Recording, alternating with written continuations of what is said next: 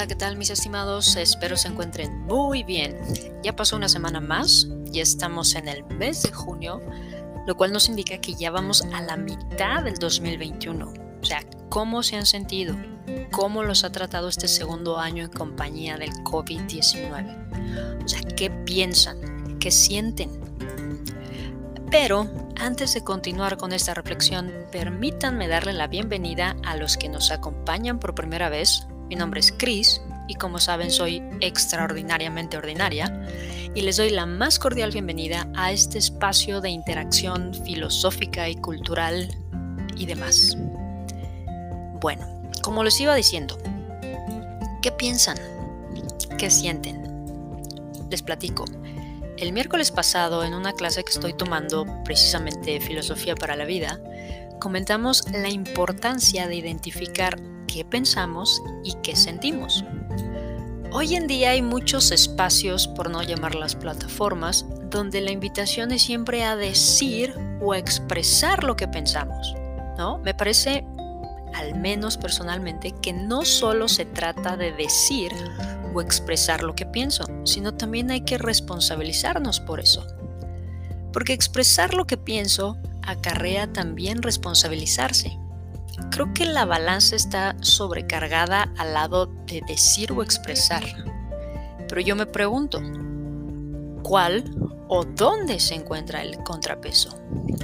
Porque en el momento en de que yo verbalizo algo, es como si arrojara una parte de mi ser o de mi esencia a ese exterior, a ese universo. ¿Ok? O sea, me pregunto cómo afectará lo que dije, cómo lo dije, al otro allá afuera. O solo estoy haciendo eso porque tengo derecho a expresarme. O sea, mm, no sé ustedes, pero me parece un poquito egoísta. Por otro lado, también está la situación de lo que sentimos pero creo que va de la mano con lo que pensamos y decimos, porque es como un círculo vicioso, ya sea que primero sientas algo y después lo digas, o a la inversa, primero pienses algo y luego te provoque sentir algo. ¿Sí me van siguiendo? Entonces, mi argumento es en un primer momento identificar claramente ambas cosas. ¿Qué pienso y qué siento? porque el resultado de ambas va a afectar a un otro que está a mi alrededor. Llámese compañero de trabajo, llámese pareja, llámese familia, amigo, hasta las mascotas o plantas. ¿Ok? Porque todo está cargado de energía y queramos o no, lo veamos o no, está afectando y contaminando nuestro entorno.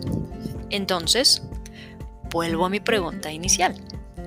¿Qué piensan y qué sienten?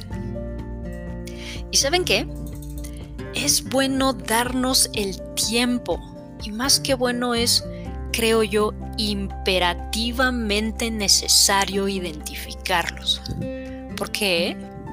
Pues nos permite sanar, nos permite conocernos, nos permite aprender a gobernarnos Creo que es el primer paso a esto que denominamos conciencia.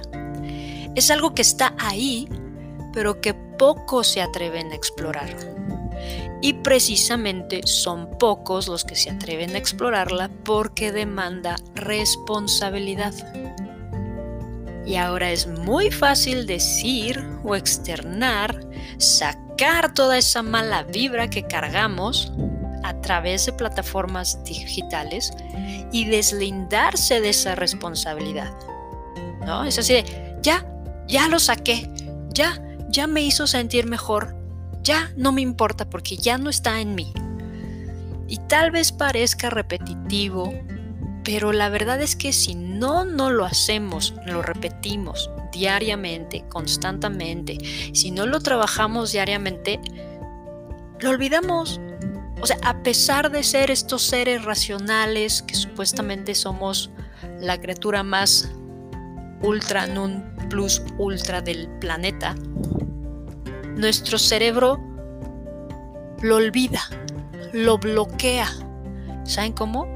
Entonces creo que sí, cada día tenemos que trabajarlo. Y lo más importante que hay que recordar es que lo único que podemos controlar es lo que traemos dentro de nosotros mismos.